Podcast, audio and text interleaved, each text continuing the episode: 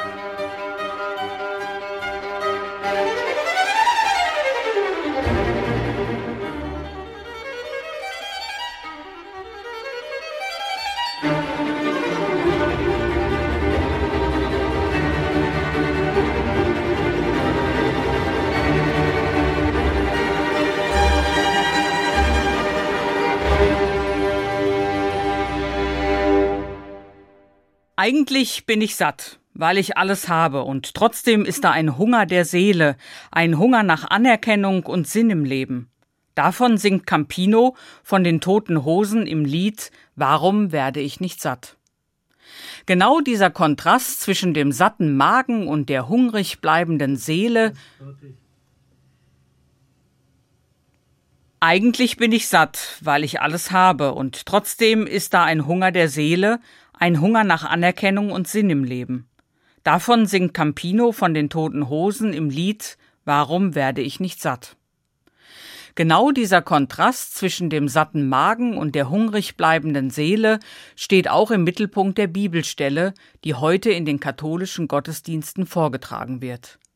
Die Menschen laufen Jesus in Scharen nach, aber trotzdem ist Jesus enttäuscht.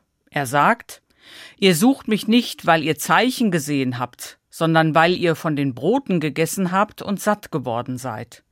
Müht euch nicht ab für die Speise, die verdirbt, sondern für die Speise, die für das ewige Leben bleibt. In den Sätzen davor ging es in der Bibel um die sogenannte Brotvermehrung. Jesus macht aus fünf Broten und zwei Fischen eine Mahlzeit für Tausende von Menschen, die ihm zugehört haben. Ich glaube deswegen nicht, dass für Jesus der satte Bauch völlig unwichtig ist. Er hat dafür gesorgt, dass alle satt werden. Das war ihm ein großes Anliegen. Aber wenn der Hunger im Magen gestillt ist, dann ist für Jesus offensichtlich genauso wichtig, dass auch der innere Hunger gestillt wird. Das wäre doch toll, ein Brot, das den inneren Hunger stillt, das uns innerlich satt macht. Als die Leute in der Geschichte von der Brotvermehrung das verstehen, kommt ihre große Bitte. Herr, gib uns immer dieses Brot. Und die Antwort Jesu lautet, ich bin das Brot des Lebens. Wer zu mir kommt, wird nie mehr hungern, und wer an mich glaubt, wird nie mehr Durst haben. Wie ist das gemeint? Wie kann das geschehen? Natürlich geht es um den inneren Hunger. Und fest steht wohl auch, Menschen haben diese Erfahrung mit Jesus gemacht. Mir hilft es, wenn ich die Ich bin Worte Jesu im Johannesevangelium umdrehe in Du bist Worte. In Worte also, in denen Menschen ihr Bekenntnis und ihre Erfahrung ausdrücken. Du bist das Brot des Lebens. Diese Worte Jesu sind 70 Jahre nach dem Tod Jesu aufgeschrieben worden. Sie sind schon durch die Erfahrung der ersten Christinnen und Christen hindurchgegangen. Die Menschen haben schon erlebt, das stimmt, sonst wäre es niemals aufgeschrieben worden. Eigentlich sind es Glaubensbekenntnisse, und was muss einer erlebt haben, dass er zu Jesus sagen kann, du bist das Brot des Lebens. Wer an dich glaubt, wird nie mehr hungern. So kann doch nur reden, wer irgendwie in seinem Glauben, in seiner Beziehung zu Jesus eine tiefe innere Sättigung findet.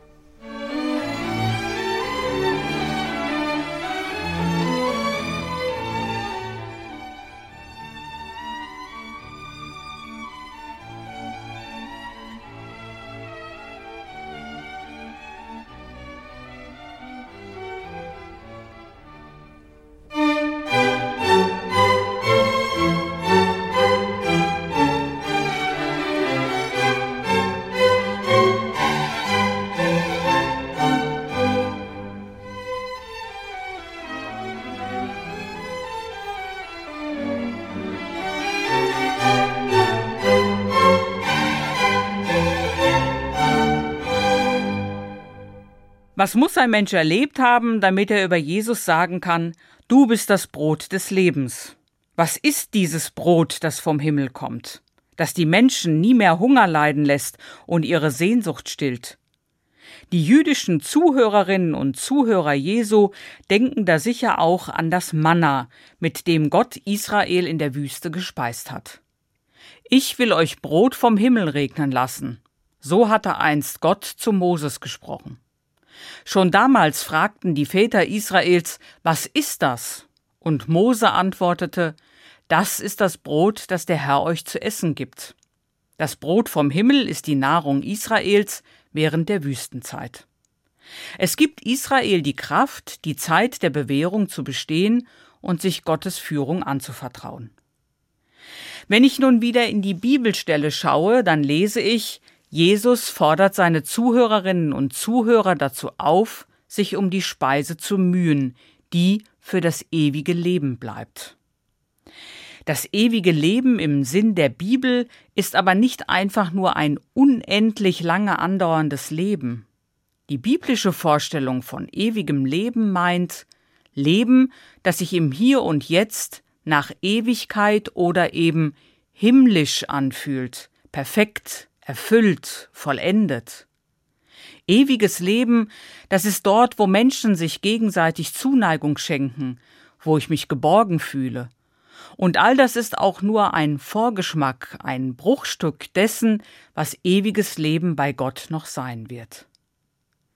Es gibt natürlich auch viele Menschen, die mit solch einer Vorstellung von ewigem Leben nichts anfangen können, die glauben, der Mensch braucht nur Nahrung und Kleidung, um leben zu können. Außer den materiellen Dingen und über die konkreten Erfahrungen hinaus gäbe es keine Nahrung für die Ewigkeit.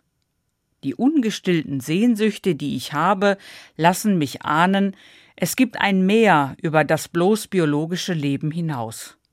Deshalb ist es für mich nicht irrational, einen Sinn des Lebens über den Tod hinaus anzunehmen und zu suchen. Die Bibel eröffnet dem menschlichen Leben eine entsprechende Dimension. Leben ist geschenktes Leben. Der Mensch ist angenommen und geliebt, so wie er ist, mit all seinen Fehlern und Schwächen. Obwohl Israel sich in der Bibel immer wieder gegen Gott auflehnt, gibt Gott den Menschen in der Wüste das Manna und rettet das Volk vor dem Hungertod. Das Manna zeigt, Gott rettet Israel, Gott sorgt für sein Volk. Das Brot, das von Gott kommt, gibt der ganzen Welt das Leben, so heißt es im Johannesevangelium. Jesus selbst ist dieses Brot. Wer zu ihm kommt, wird nie mehr hungern, und wer an ihn glaubt, wird nie mehr Durst haben, heißt es. Diese Worte sind Trost und Herausforderung zugleich. Trost, weil mir dieses Brot von Gott geschenkt ist, unabhängig von all meinen Leistungen und meiner Verdienste. Und Herausforderung, weil mich dieses Brot dazu herausfordert, mein Leben zu ändern, selber Menschen satt zu machen.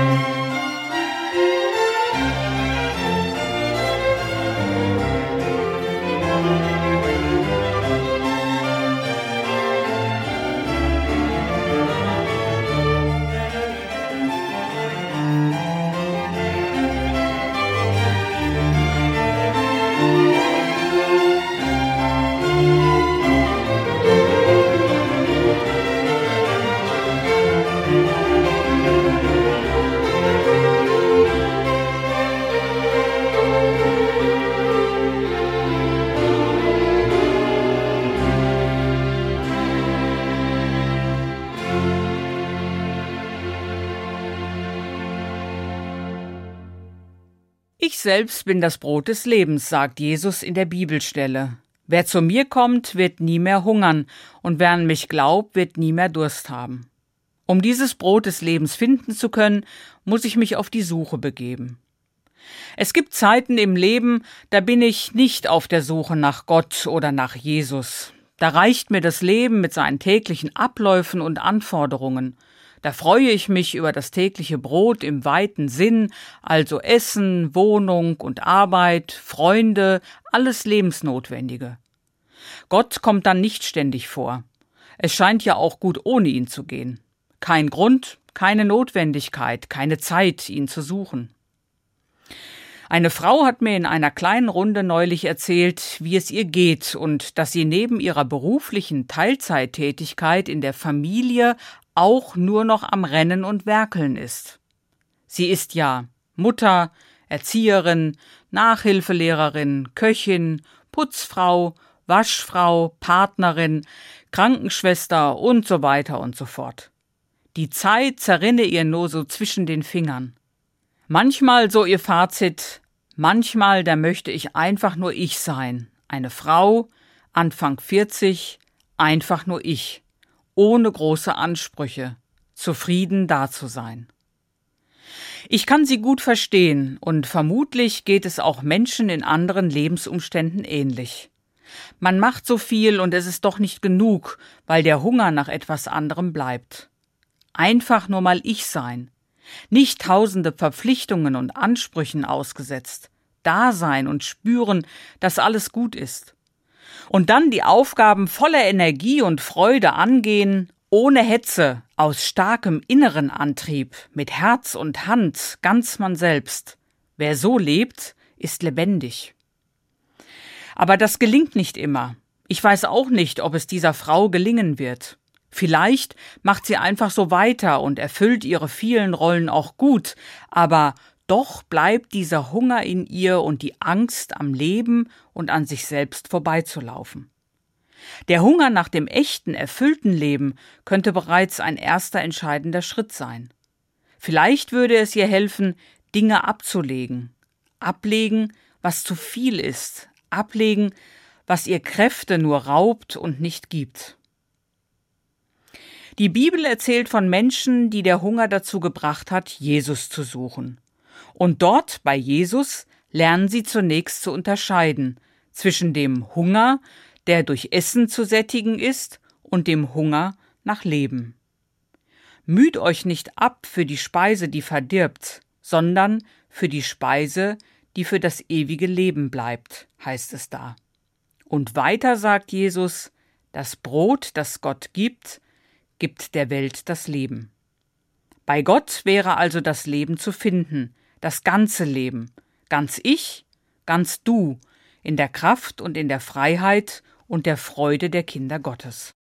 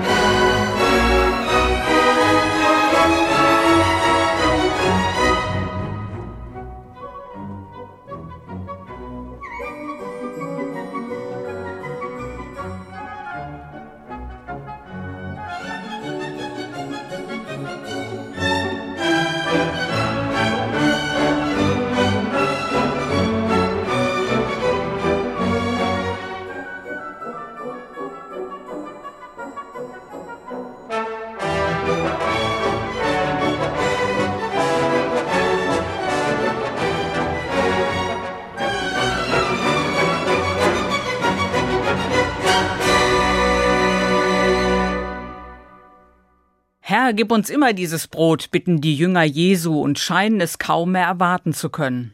Das Alltagsbrot und die Alltagsgeschäfte reichen nicht. Es muss doch mehr als alles geben. Einen Vorgeschmack des Himmels auf das ewige Leben. Die Jünger finden das bei Jesus. Und gerne möchte ich mich auf ihre Seite stellen. Die Sehnsucht bei mir ist ähnlich, 2000 Jahre hin oder her. Es muss doch mehr als alles geben.